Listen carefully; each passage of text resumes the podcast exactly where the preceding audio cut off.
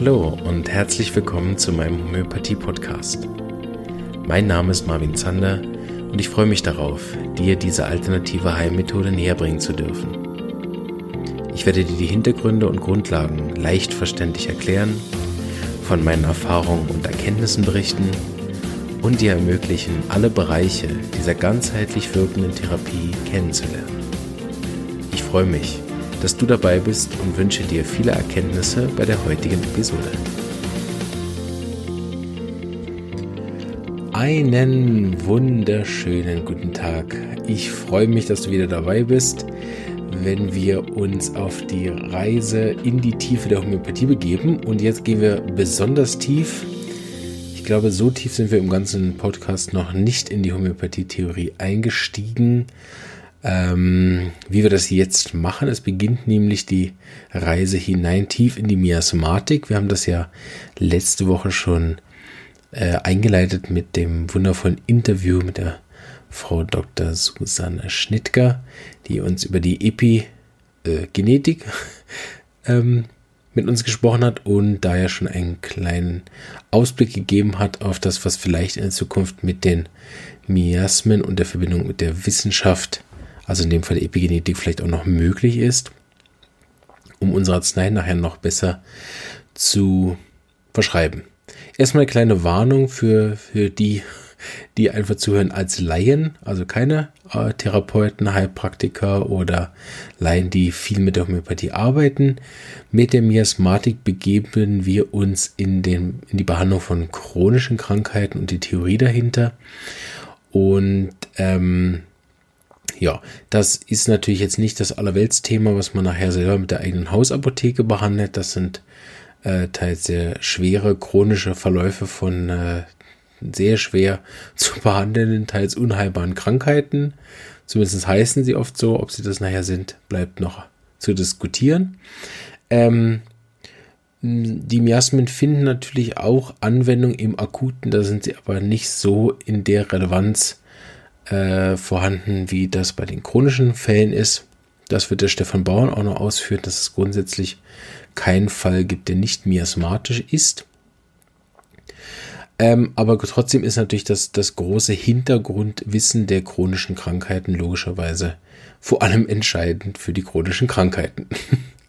Auch Literatur, äh, wenn man darüber nachliest, die Entstehungsgeschichte, liest man in den sogenannten chronischen Krankheiten von Hahnemann, also äh, nichts für den Laien und deswegen höchstens interessant, dem zu lauschen. So freue ich mich, wenn du auch in der Phase des Podcasts dabei bleibst. Wenn es denn irgendwann zu viel chinesisches Kauderwelsch ist, dann ähm, darfst du gerne auch äh, im, keine Ahnung, im Dezember wieder zuschalten, weil das wird jetzt ein längerer Blog. Ich werde das auch ein bisschen unterteilen. Heute mache ich eine kleine Einleitung. Wir haben immer wieder Interviews, die sind sicher recht interessant, weil da natürlich nicht nur äh, Futter kommt für die, die jetzt damit therapeutisch arbeiten wollen, sondern die Interviews sind eigentlich auch mal sehr laienfreundlich gehalten. Leute, die frisch bei uns in die SHI-Miasmatik, also die Miasmatik von Kent eintauchen. Ähm, ja, da sind sicher die Interviews interessant und die Miasmen selber. Ich werde zu jedem Miasma zwei Folgen aufnehmen. Zumindest habe ich das vor. Mal gucken, ob ich so viel Zeit habe. Oh, aber ich gebe mein Bestes für euch. Ähm, werde ich eine kurze Folge machen, wo ich das eigentlich auf Laien-Niveau, also für Leute, die keine Therapeuten sind, kurz einmal darlege. Und dann noch eine Folge machen, wo ich ein bisschen ausführlicher auf die ähm, Miasmen eingehe und auch ein bisschen vergleiche, damit man ein tieferes Verständnis dafür bekommt. Das dürfen natürlich auch alle hören, aber ich werde es dann noch unterscheiden und betiteln, damit dann auch klar ist, das ist für Männer und das ist für Frauen. das ist immer so schön im Supermarkt, oder? Die, es gibt die Männerprodukte und dann gibt es die, die für alle anderen sind, wo nicht drauf steht, Frau, Männer. Ja, gut. Ähm, mal nicht ab, abschweifen vom Thema, bevor es richtig losgeht. Also, heute eine kleine Einleitung zum Thema Miasmen. Okay, klein, ihr kennt mich. Los geht's. Also, ich habe gedacht, ich erzähle mal meinen Weg zu den Miasmen. äh, simultan mit Hahnemann. Das besprechen wir dann bei der ähm, Interview-Episode mit Stefan Bauer, der ganze 30 Jahre gebraucht hat, um die Miasmen zu verstehen. Und das ohne, dass es ihm jemand erklärt. Ich habe manchmal das Gefühl, obwohl es mir dauernd erklärt wird, habe ich immer noch Mühe, alles zu begreifen. Aber ich habe das große Privileg, mit so vielen großartigen Homöopathen zusammenzuarbeiten und äh, bin sehr lernbegierig hm. und wissbegierig, nee, lernfähig, ah, lernfähig. Ja, und äh, wissbegierig und deswegen ist das nicht mehr ein Buch mit vier Siegeln, ja, gibt nur vier Miasmen bei uns. Ja, bei denen, die mehr Miasmen haben, die haben dann sieben Siegeln, aber ähm, ja, das ähm, ist inzwischen zu einem meiner großen Lieblinge geworden, der Homöopathie, weil ich die Genialität und die Möglichkeit, die dahinter liegen, als unersetzlich finde und kein vergleichbares anderes Instrument gefunden habe, was mir so sicher und äh, vor allem zielsicher zu der korrekten Arznei verhilft. Nicht, dass ich jetzt eine 100% Quote hätte, leider, aber wir arbeiten dran. Ähm, aber ich merke den Unterschied zu vorher, der ist enorm. Vorher habe ich ähm, immer das so ein bisschen parallel behandelt, ne? die Arznei gesucht und dann noch eine miasmatische Analyse gemacht und mich lange gefragt, warum genau ich das eigentlich tue. Und erst als ich diese beiden Tools zusammen gemacht, gebracht habe, ähm, wird auch die Genialität der, sag ich mal, Befragungsmethode nach Dr. Bose, nach Kent, nach Dr. Hughes äh, immer klarer. Aber jetzt greife ich ein bisschen vorweg. Die Miasmen habe ich kennengelernt, da war ich noch in Berlin äh, bei der Anneliese Obermann, die auch ins Interview kommen wird. Wir sind noch dabei, einen Termin zu finden, aber es wird stattfinden. Vielleicht, wenn ihr das schon hört, habe ich auch schon einen gefunden. Ähm, und sie wird auch noch ein bisschen darüber erzählen, weil sie hat mich da eigentlich eingeführt in das Thema und schon damals mit 16, 17 Jahren das sehr, sehr interessant gefunden, aber natürlich nichts verstanden, wie so viele in der Zeit. Fand ich das alles super interessant. Und äh, sie hat vor allen Dingen einen sehr interessanten Aspekt dabei in mir geweckt, der auch heute noch Relevanz ist, nämlich, dass die äh, Miasmen auch gewisse Potenziale wiederum darlegen von den Menschen. Da komme ich gern mit ihr dann im Interview drauf zu sprechen, was genau das heißt. Und dann bin ich in die Schweiz gekommen, habe dazwischen mich mehr dann mit den Arzneien beschäftigt und Arzneimittel auswendig gelernt in der Überbrückung bis zur Ausbildung. Und in der Ausbildung kam dann diese Miasmen wieder und am Anfang habe ich überhaupt nicht verstanden, was soll ich jetzt damit? Und es ist tatsächlich so gewesen, dass ich erst im vierten Jahr der Praxistätigkeit, wo ich nach Indien gefahren bin, ähm, ich habe natürlich schon viel darüber gelernt und ich konnte die Miasmen auch sehr gut und habe das auch äh, in der miasmatischen Analyse bei den Arzneien schon sehr, sehr gut anwenden können. Aber im Praxisalltag, dass mir das irgendwie hilft, beim Patienten auf die richtige Arznei zu kommen, das war für mich immer noch Dinge, die nicht miteinander zu tun haben. Ne? Und die Miasmen in der Form, wie ich sie jetzt euch gleich vorstelle, habe ich dann in Indien kennengelernt, wo Dr. Hughes innerhalb von zwei bis fünf Minuten auf die richtige Arznei gekommen ist. Und ich habe immer gedacht, wie, wie geht das? Also, wie, wie kann das sein? Äh, er muss doch all die anderen Fragen stellen und so. Wie kann es sein, dass man nach, nach so kurzer Zeit aufs Mittel kommt? Und dann haben wir die äh, Patienten ja in der, in der Kontrolle gesehen, teilweise ja stationär im, im Krankenhaus und denen ging es besser. Und ich habe gedacht, ja gut, also warum genau mache ich jetzt eigentlich eine Stunde Fallaufnahme, wenn es auch nach zwei Minuten geht? Warum bezahlt ihr alle so viel bei mir, wenn es auch nach zwei Minuten geht? Also kleiner Spoiler, es geht auch heute nicht nach zwei Minuten. Das ist einfach eine andere Arbeit. Ne? Wenn man 80 Patienten hat pro Tag im Spital, dann hat man einfach nicht die Zeit dafür, eine Stunde zu nehmen äh, respektive das könnte sich auch gar keiner leisten, auch nicht in Indien. Ne?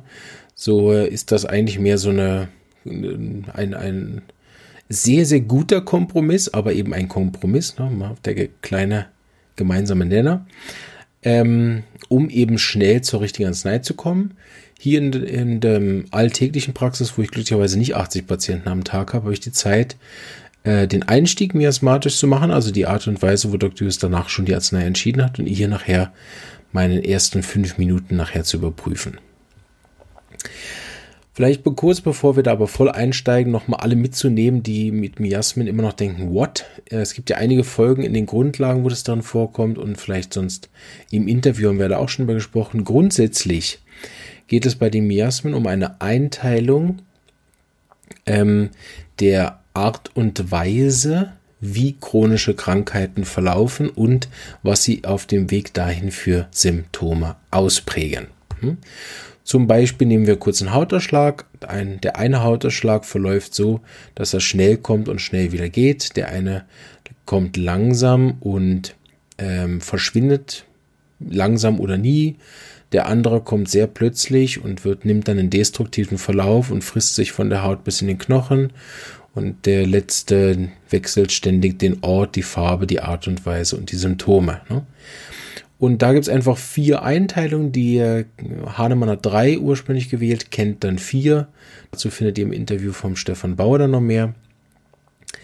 Ähm, und äh, wir arbeiten im Moment auch mit den Vieren. Es gibt mehrere andere Miasmen-Konzepte, die sollen jetzt im Moment noch keine Rollen spielen, äh, wo es dann mehrere Miasmen gibt. Ähm, ja, und das sind einfach Einteilungen, wie Krankheiten verlaufen. Das heißt, man kann relativ schnell über diese äh, vier verschiedenen Arten und Weisen die den Fall erfassen. Und zwar, weil wir an der SAI Homöopathie schon in Zug und äh, sicher auch noch irgendwo anders auf der Welt, aber da weiß ich's, die Miasmen studieren wie die Arzneimittelbilder. Wir haben ja schon ein paar Arzneimittelbilder gemacht, natürlich sehr reduziert auf Verletzungen, aber gerade wer sich mehr damit auskennt, weiß ja, dass wir auch in der Anamnese vom Gemüt Symptome fragen, vom Geist Symptome fragen, vom dem sogenannten Kopf- bis Fußschema. Das heißt, man fragt äh, Symptome vom Kopf, Augen, Nase, Mund, Hals, Bauch, Darm, ne, Gelenke, Haut, Schleimhäute, Haare, Nägel. Ne? Also man fragt diese Kopf- bis Fußschematik eben uns Gemüt und den Geist, also Verstand und dann noch verschiedene andere Sachen. Das habe ich, glaube ich, mal gemacht in einer der Folgen, wo ich die ganze Materia Medica durchgegangen bin, was das für Rubriken sind. Und dann ist jedes Mittel eingeteilt. Sulfur hat dann eben ein Kopf-bis-Fuß-Schema oder Arnika hat ein Kopf-bis-Fuß-Schema. Und da stehen dann eben all die Prüfungssymptome und die klinischen Erfahrungssymptome nachher in so einer Materia Medica drin. Und genauso studieren wir die Miasmen und die, die sich jetzt ein bisschen mehr auskennen, wissen, dass verschiedene Mittel, also vor allen Dingen größere Mittel, die mehrere Prüfungssymptome gebracht haben, Sulfur zum Beispiel bis zu 1000, die haben natürlich dann auch verschiedene Ausprägungen. Ja? Weil nicht jeder Patient hat ja diese 1000 Symptome gleichzeitig. Das heißt, es gibt ein Sulfurbild, das hat mehr den Schwerpunkt, dann gibt es ein Sulfurbild, das hat mehr den Schwerpunkt und dann gibt es ein Sulfurbild, das hat mehr den Schwerpunkt. Und so ist das bei den Miasmen auch. Da gibt es verschiedene Schwerpunkte, da gibt es verschiedene ähm, Anteile, die man da studieren kann. Am Schluss gibt es wie ein Bild von äh, einem Miasma, was sozusagen wie der erste Einstieg ist. Ne? Man kann sich das so vorstellen, dass so die erste Tür, wo man erstmal in ein Haus kommt und das hat vier Stockwerke und dann schaut man, okay, ähm, heute äh, wohnt der Patient in Stockwerk 1 und 2. Das heißt, er ist psychisch-psychotisch. Woran erkenne ich das jetzt nach zwei Minuten? Das ist ja das Geile.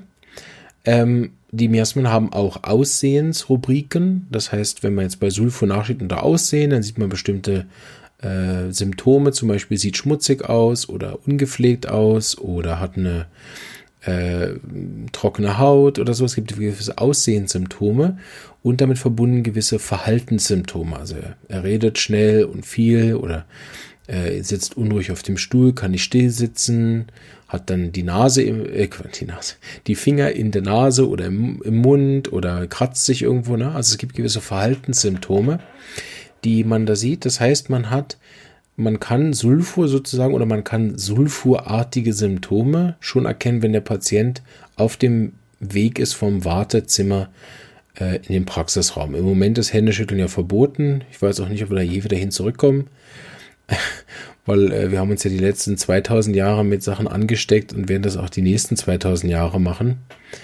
Und grundsätzlich ist es ja erstaunlich, dass da noch niemand früher drauf gekommen ist, die Händeschüttelei und Umarmung wegzulassen, wenn man versucht, auf der Ebene Viren und Bakterien zu bekämpfen. So kommen wir entweder zur alten, zum alten Wahnsinn zurück oder, oder bleiben im neuen Wahnsinn. Äh, heute habe ich gelesen auf, ich weiß nicht, Fokus war es, glaube ich, dass äh, sie vermuten, dass die Corona-Erkrankung äh, damit zu tun hat, je nachdem, wie stabil das Immunsystem ist. Finde ich, wow, das ist wirklich Hammererkenntnis. da ist bestimmt noch keiner drauf gekommen, dass es nachher mit dem Immunsystem zu tun, ob man krank wird oder nicht. Und doch nie mit Masken. Naja. Ähm, inzwischen habe ich mich daran gewöhnt, irgendwie. Bedauerlicherweise. Hm? Aber wir wollen die Praxis offen haben, so im Notfall auch mit Masken, wenn es dann sein muss. Äh, ja, schön abgeschwiffen. Das heißt, ich erkenne so einen miasmatischen Patient. Ne? Ich mache die Tür auf und gucke dann, welche der vier Haustüren äh, passt mir. Und ähm, da, das heißt natürlich noch nicht, dass er jetzt das Mittel bekommt, nur weil er nicht äh, ruhig auf dem Stuhl sitzen kann. Das können viele Arzneien nicht. Aber ich kann dann schon sagen, dass er psorisch ist.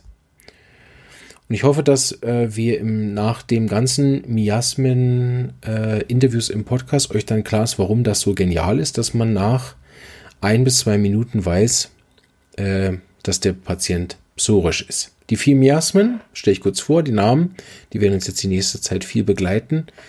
Das erste ist die sogenannte psorische Miasma. Das zweite ist das psychotische Miasma. Das dritte ist das syphilitische Miasma und das vierte das tuberkulare Miasma. Hahnemann hat die damals so benannt, weil er dachte, respektive die ersten drei, weil das tuberkulare Miasma kommt dann ja von Kind, aber die ersten drei, Psora, Psychose und Syphilis, ähm, hat er so benannt, weil er dachte, dass es von den Geschlechtskrankheiten übertragen wird. Heute wissen wir da ein bisschen mehr und haben das homöopathisiert. So, dass es jetzt eben ein, ein Typ ist und keine Krankheit mehr und auch nicht von der Krankheit kommt, sondern sich einfach so ausprägt. Wir haben einfach der Bequemlichkeit halber die alten Namen beibehalten. Und sie verweisen auch immer auf Hahnemann als genialen Beobachter, der nämlich die unterschiedlichen Krankheiten, Psychose und Syphilis, also Tripper und Syphilis, schon damals einfach anhand von den Symptomen unterschieden hat, wo die Erreger noch gar nicht nachweisbar waren. So haben die anderen äh, mit ihren Erregernachweisen nochmal, ich weiß nicht was, ein halbes Jahrhundert, glaube ich, gebraucht oder sogar länger, bis sie das auch nachher unterscheiden konnten, was Hahnemann schon lang gesehen hat. Es gibt also nur vier, das ist immer sehr erfrischend. Heute unterrichte ich das so viele Studenten. Ich sage immer, schaut, Arzneimittel gibt es potenziell 2600, kann sich kein Schwein merken, aber vier kriegt jeder hin. So die Einstiegstür bei einem Patienten kriegt jeder hin und zwar schon nach einem halben Jahr an der SAI-Schule dass man nach einem halben Jahr erkennt, wenn der sich hinsetzt, ist das eher ein psychotischer, eher ein psorischer, eher ein syphilitischer oder eher ein tuberkularer Patient. Und das muss man halt am Anfang ein bisschen auswendig lernen und werde ich euch in den einzelnen Folgen zu den Miasmen dann auch noch näher bringen.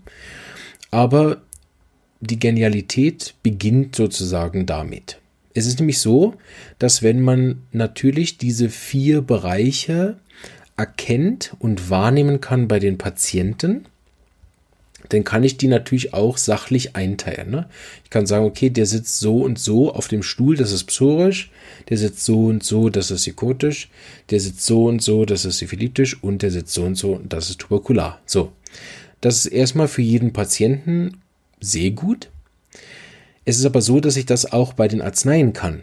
Ich kann also sagen, okay, Sulfur hat zwei verschiedene Sitzweisen. Er kann psorisch sitzen oder tuberkular. Ähm, Arnika sitzt gar nicht, ne? Der liegt. Aber ich kann bei jedem Mittel jetzt durchgehen und sozusagen jedes Symptom dieses Arzneimittels wieder einteilen. Ne? Ich kann also die ganzen Arzneien, die ganzen Symptome lesen bei Sulfur oder Phosphor oder jedem anderen homöopathischen Arzneimittel und kann die dann einteilen in die verschiedenen Miasmen. So dass ich nachher, wenn ich das jetzt einfarben, einfärben würde mit vier Farben, hätte jedes Mittel einen, eine Farbcode sozusagen und man würde sozusagen auf den ersten Blick, wenn man die jetzt einfärben würde, sofort sehen, ähm, welche Miasma der Schwerpunkt ist. Und ich hoffe, ihr versteht schon, wohin die Reise geht. Wenn ich nämlich alle meine Arzneien nicht nur auswendig lerne, die Auslöser verstehe, die Gemüt kenne, die verschiedenen Schwerpunkte kann, ne, was sehr, sehr mühsam ist, kann ich auch einfach erstmal lernen, okay, das ist ein hochpsorisches Mittel, hat noch einige psychotische und syphilitische Aspekte, aber erstmal ist hochpsorisch. Das heißt, ich kann mir jetzt zum Beispiel, ohne dass ich viel weiß von den verschiedenen Mitteln, kann ich mir zum Beispiel auch neue Mittel, die ich noch nicht so gut merke, in diese ähm, Kategorisierung der Miasmen einteilen. Und damit gelingt es mir mit der Zeit relativ schnell zu wissen, okay, das ist ein hochpsorisches Mittel. Und erstmal hilft mir das nur bei der Suche nach dem korrekten Arzneimittel. Bedeutet, was bei uns der große Vorteil ist, den ich jetzt bei anderen Schulen noch nicht so gesehen habe, ist, dass die Materia Medica, also da, wo die Arzneien drin stehen, ähm, bei Dr. Hughes immer auch eingeteilt ist nach den verschiedenen Miasmen. Das heißt, man lernt die Arzneien von Anfang an nach ihrer miasmatischen Gewichtung, so dass ich dann weiß, okay, Sulfur ist ein hochpsorischer Arznei. Das heißt, wenn ich ein hochpsorisches Kind vor mir habe, dann denke ich und vergesse so nicht an Sulfur zu denken. Wir haben das jetzt, äh, die, vor allem da dieses und letztes Jahr relativ akribisch gemacht, versucht, Fälle, die gut gelaufen sind, hinterher zu repertorisieren mit dem Repertorium und sind darauf gekommen, dass es viele Fälle gibt, die man auf die herkömmliche Art und Weise nicht repertorisieren kann. Nicht nur, weil man bestimmte Rubriken gar nicht findet, die aber praktisch verwendet werden, sondern auch, weil gar nicht alle Mittel drinstehen. Und das ist der Vorteil, wenn man sozusagen nur noch vier große Rubriken verwendet. so, da stehen erstmal alle Mittel drin und man kann dann sozusagen sehen, okay, das ist ein hochpsorisches Mittel. Auf den ersten Blick äh, macht es natürlich immer noch keinen Sinn, 2600 Mittel nach ihren miasmatischen Sachen einzuteilen und dann auswendig zu lernen. Äh, ne? Aber es ist wie die erste Tür, die man aufmacht und dann kann man sozusagen die nächsten Schritte dann nachher gehen, indem man die Miasmen ähm, dann weiter erfragt. Man kann dann verschiedene Tendenzen herausfinden und das hat sich einfach bewährt im Praxisalltag äh, dass man so sehr, sehr schnell eben nach diesen zwei, drei Minuten zur richtigen Arznei kommt. Und es ist immer wieder beeindruckend, wenn man diese Methode anwendet. Hatte ich heute gerade wieder in der Praxis passend für die Aufnahme, dass ich mir das Kind angeschaut habe, habe gesagt, okay, ich sehe, es ist, äh, hat drei Miasmen drin, es hat eine psorische Art, sich zu bewegen, es hat eine psychotische Art zu schauen und es hat eine tuberkulare Problematik. Ja, da wusste ich, okay, ich brauche ein Mittel, was alle drei Miasmen abdeckt. Das gibt es dann schon nicht mehr so ganz so viele in der Stärke. Und natürlich fängt man dann erstmal an bei den Mitteln, die auch die häufiger sind, noch nicht bei den ganz seltenen. Das gibt es natürlich auch mal wieder, dass man jetzt so die häufigen Mittel nicht passen, dass man ein seltenes braucht. Aber nehmen wir mal an, wie jetzt heute, dass es ein häufiges Mittel ist, was das Kind benötigt. Dann ist es nämlich anschließend so, dass man überlegt, welches ist jetzt das äh, die Mittel, die es am häufigsten haben.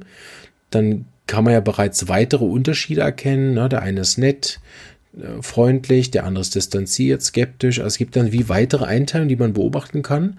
So, das heißt, über die Beobachtung schafft man meistens, wenn man die Mittel gut kennt, dass man bei einer guten Differentialdiagnose von fünf Mitteln ist. Und dabei helfen die Miasmen und das Wissen über die Arzneien in Kombination.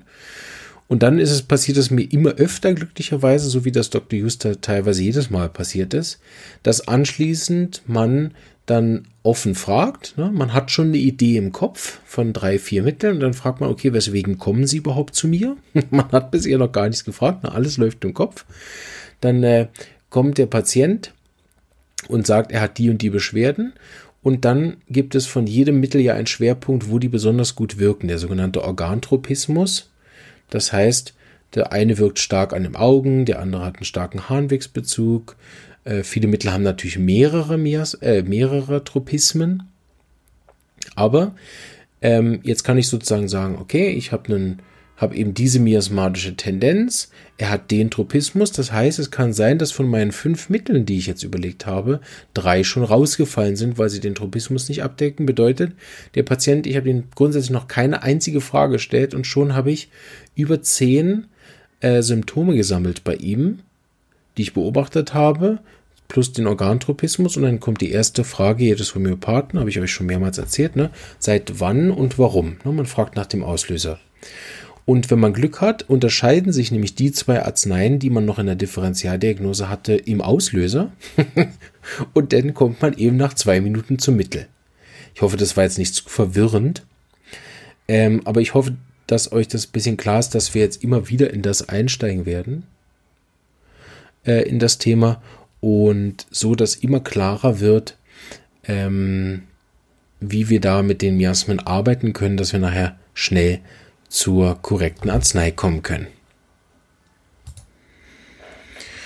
Und wir werden, äh, nachdem wir uns durch die Miasmen äh, ja, durchgeredet haben, uns dann auch noch um die Technik der Fallaufnahme, also die Use-Methode kümmern. Da bin ich schon angefragt worden, ob wir das als Interview auch noch machen können. Bedeutet, wem das jetzt zu schnell und zu verwirrend war, der kann ja gucken, ob die Folge mit der äh, Interview mit der Use-Methode schon draußen ist. Ähm, und äh, das dann nochmal hören. Aber ich denke, in den nächsten Folgen komme ich immer wieder darauf zurück. Das Geniale ist ja, dass wir die Miasmen nicht nur benutzen können, um schnell zur richtigen Arznei zu kommen, sondern sie ist noch für viel mehr wichtig. Das habe ich äh, auch in anderen Interviews schon noch betont. Das werdet ihr dann auch doppelt hören. Ist, ähm, dass die Miasmen uns auch sehr, sehr stark helfen bei der Kontrolle und dem Verlauf Betreuung von langjährigen Patientenfällen, da die Miasmen auch da eine großartige Orientierung bieten. Also wem das alles zu viel Kauderwelsch war, der kann doch jetzt den Satz mitnehmen, den ich jetzt sage.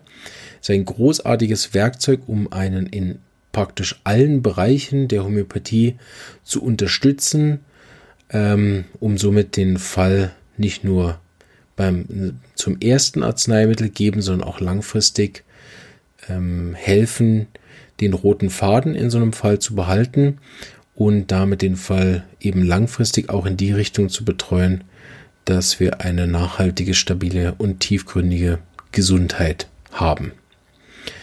Ich möchte noch auf zwei Sachen eingehen. Das habe ich schon mal gemacht, wahrscheinlich in der Folge von Patientenanamnese und Familienanamnese. Ähm, und damit endet dann auch die Folge, weil was sozusagen für den, für den Laien-Zuhörer, äh, also der, der kein Therapeut ist, am wichtigsten ist, ist, dass wir die Miasmen relativ gut ablesen können an den Krankheiten, die der Patient bisher schon gehabt hat, von kleinen Anfälligkeiten auf der Haut bis hin zu schweren Operationen, Medikamenten, die gebraucht worden sind, Unfällen, die schlecht verheilt sind. Ähm, sind das alles sehr, sehr wichtige Informationen, aber auch auf der Familie dasselbe, die Blutsverwandtschaft, ähm, weil man da bereits schon genau in die Richtung sieht, wo einerseits, also was schon alles drinsteckt, ne, genetisch sozusagen, auch wenn die Frau Schnittgart es gesagt hat, dass das Miasmen nicht die Genen sind, sieht man doch, dass die Arten von Krankheiten sich eben vererben. Also eine Art von Krankheit, ne, dass wenn der Papa oder die Mama sehr psorisch war, dass dann das Kind auch sehr psorisch ist, das ist eben oft zu sehen. Und damit sieht man sozusagen den Hintergrund auch schon. Es kann zum Beispiel sein, dass man einen Fall sieht, der sieht sehr psorisch aus. Man denkt schon, ah ja, super, das braucht sicher ein großes Antipsorikum und dann fängt man an, Mittel zu suchen und fragt dann den Patienten, was er alles schon für Krankheiten hatte. Und dann kann es sein, dass er da in seiner eigenen Patientenanamnese und auch bei der Familie sehr viele psychotische Erkrankungen zu finden sind. Und dann unterteilt man den Fall in sogenannte aktive und äh, passive, könnte man sagen. Der Fachbegriff wäre latent, also latent vorhanden und das andere aktiv ausgeprägt. Und so kriegt man schon von Beginn an sozusagen einen, einen groben Überblick über das, was einem auch noch bevorsteht. so. Das heißt, man ähm, kann auch den Patienten relativ gut vorher schon sagen, wie der Fall in etwa laufen wird. Das mache ich natürlich nicht, äh, weil ich ja kein Hellseher bin und habe anfangs auch nicht gemacht mit der Zeit, aber merkt man, dass zumindest wenn ich eine Vorhersage gemacht hätte, sie relativ präzise eintrifft, sodass ich mich inzwischen immer mehr traue, auch schon kleine Vorblicke zu geben, vor allen Dingen auch wie lang so eine Behandlung wirkt, äh, werden wird und wie ähm, nach welchen äh, Zeiträumen es sich lohnt, sich wieder zu sehen, oder? Früher habe ich so einen Fall einfach abgeschlossen, ne? Mittel hat gewirkt, Patient geht's besser, fertig, ne? So, jetzt verstehe ich aber, wenn ich sehe, hinten dran hat es ganz viele psychotische Eigenschaften, dann weiß ich, es lohnt sich bei dem Patienten, dass man sich alle ein bis zwei Jahre sieht. Also je nach Miasma kann es auch einen anderen Rhythmus benötigen. Und deshalb ist es sehr wichtig, dass wenn ihr zu einem Homöopathen geht, auch wenn ihr da schon seit Jahren hingeht, ihr doch nochmal mit ihm abgleicht, wenn der miasmatisch arbeitet, dass ihr alle Krankheiten aufgeschrieben habt, die ihr so schon so hattet. und die eure Blutsverwandten haben oder wenn ihr neu zum Homöopathen geht, dass ihr euch ähm, damit intensiv auseinandersetzt, nochmal die eigene Mutter oder den eigenen Vater fragen, wenn die noch leben, was hatten denn die Großeltern, die Urgroßeltern, die Geschwister, also Tanten, eventuell sogar Großtanten, obwohl die weg, so viel Krankheiten, an was sind die gestorben. Damit ähm, gebt ihr euch selber sozusagen die Möglichkeit, dass der Fall von dem miasmatischen arbeitenden Homöopathen noch besser betreut wird. So, ja, das war es schon mal so als kleine Einleitung. Ich hoffe, es war nicht zu verwirrend. Für mich ist das immer alles klar, weil ich das den ganzen Tag mache.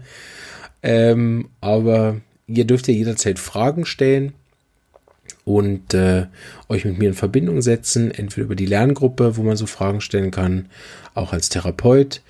Ähm, jetzt inzwischen sollte eigentlich auch der Online-Kurs, der im November startet, 2020, äh, parat sein. Da können sich dann die Therapeuten mit mir über das austauschen. Ansonsten im Facebook in der Facebook-Gruppe, über Twitter, über Instagram, überall die Möglichkeit, sich mit mir in Verbindung zu setzen. Und äh, dann kann ich, was ich auch schon gemacht habe, reiche ich nochmal gewisse Präzisionen nach, damit es dann nachher wirklich klar ist, weil ihr wisst, immer Ziel dieses Podcasts ist ja, dass ihr versteht, was die Homöopathie am Schluss tatsächlich ist, kann und macht, damit ihr euren Homöopathen daran gehend unterstützen könnt, für euch das bestmögliche Mittel und damit die nachhaltigste, tiefgründigste Heilung auszulösen. Und deshalb ist für euch vor allem der wichtige Punkt, äh, die Patienten- und Familienanalyse so sorgfältig und ausführlich ihr könnt auszufüllen und äh, dem Therapeuten dann nachzureichen oder mitzubringen. In diesem Sinne wünsche ich euch viel Spaß bei den nächsten Wochen mit äh, der Miasmatik hoffe, dass der Mix aus Interviews und äh, meinen Monologen euch taugt. Weil grundsätzlich sind wir jetzt ja schon im Bereich, der mehr Richtung Unterricht geht und vielleicht das eine oder andere Bild auch nicht schlecht wäre. Wenn man nicht nur Text hört, aber was soll's, wir machen, was wir können. Und äh, der Podcast ist ja nun mal ein Audioformat und deshalb werde ich mit meiner Stimme alles Menschenmögliche machen, damit das für euch nachher klar ist. Hoffe, euch hat die Folge gefallen und ich freue mich auf eure, euer Feedback und bis nächste Woche. Bis dahin wünsche ich euch alles Gute und bleibt gesund. Bis bald. Ciao.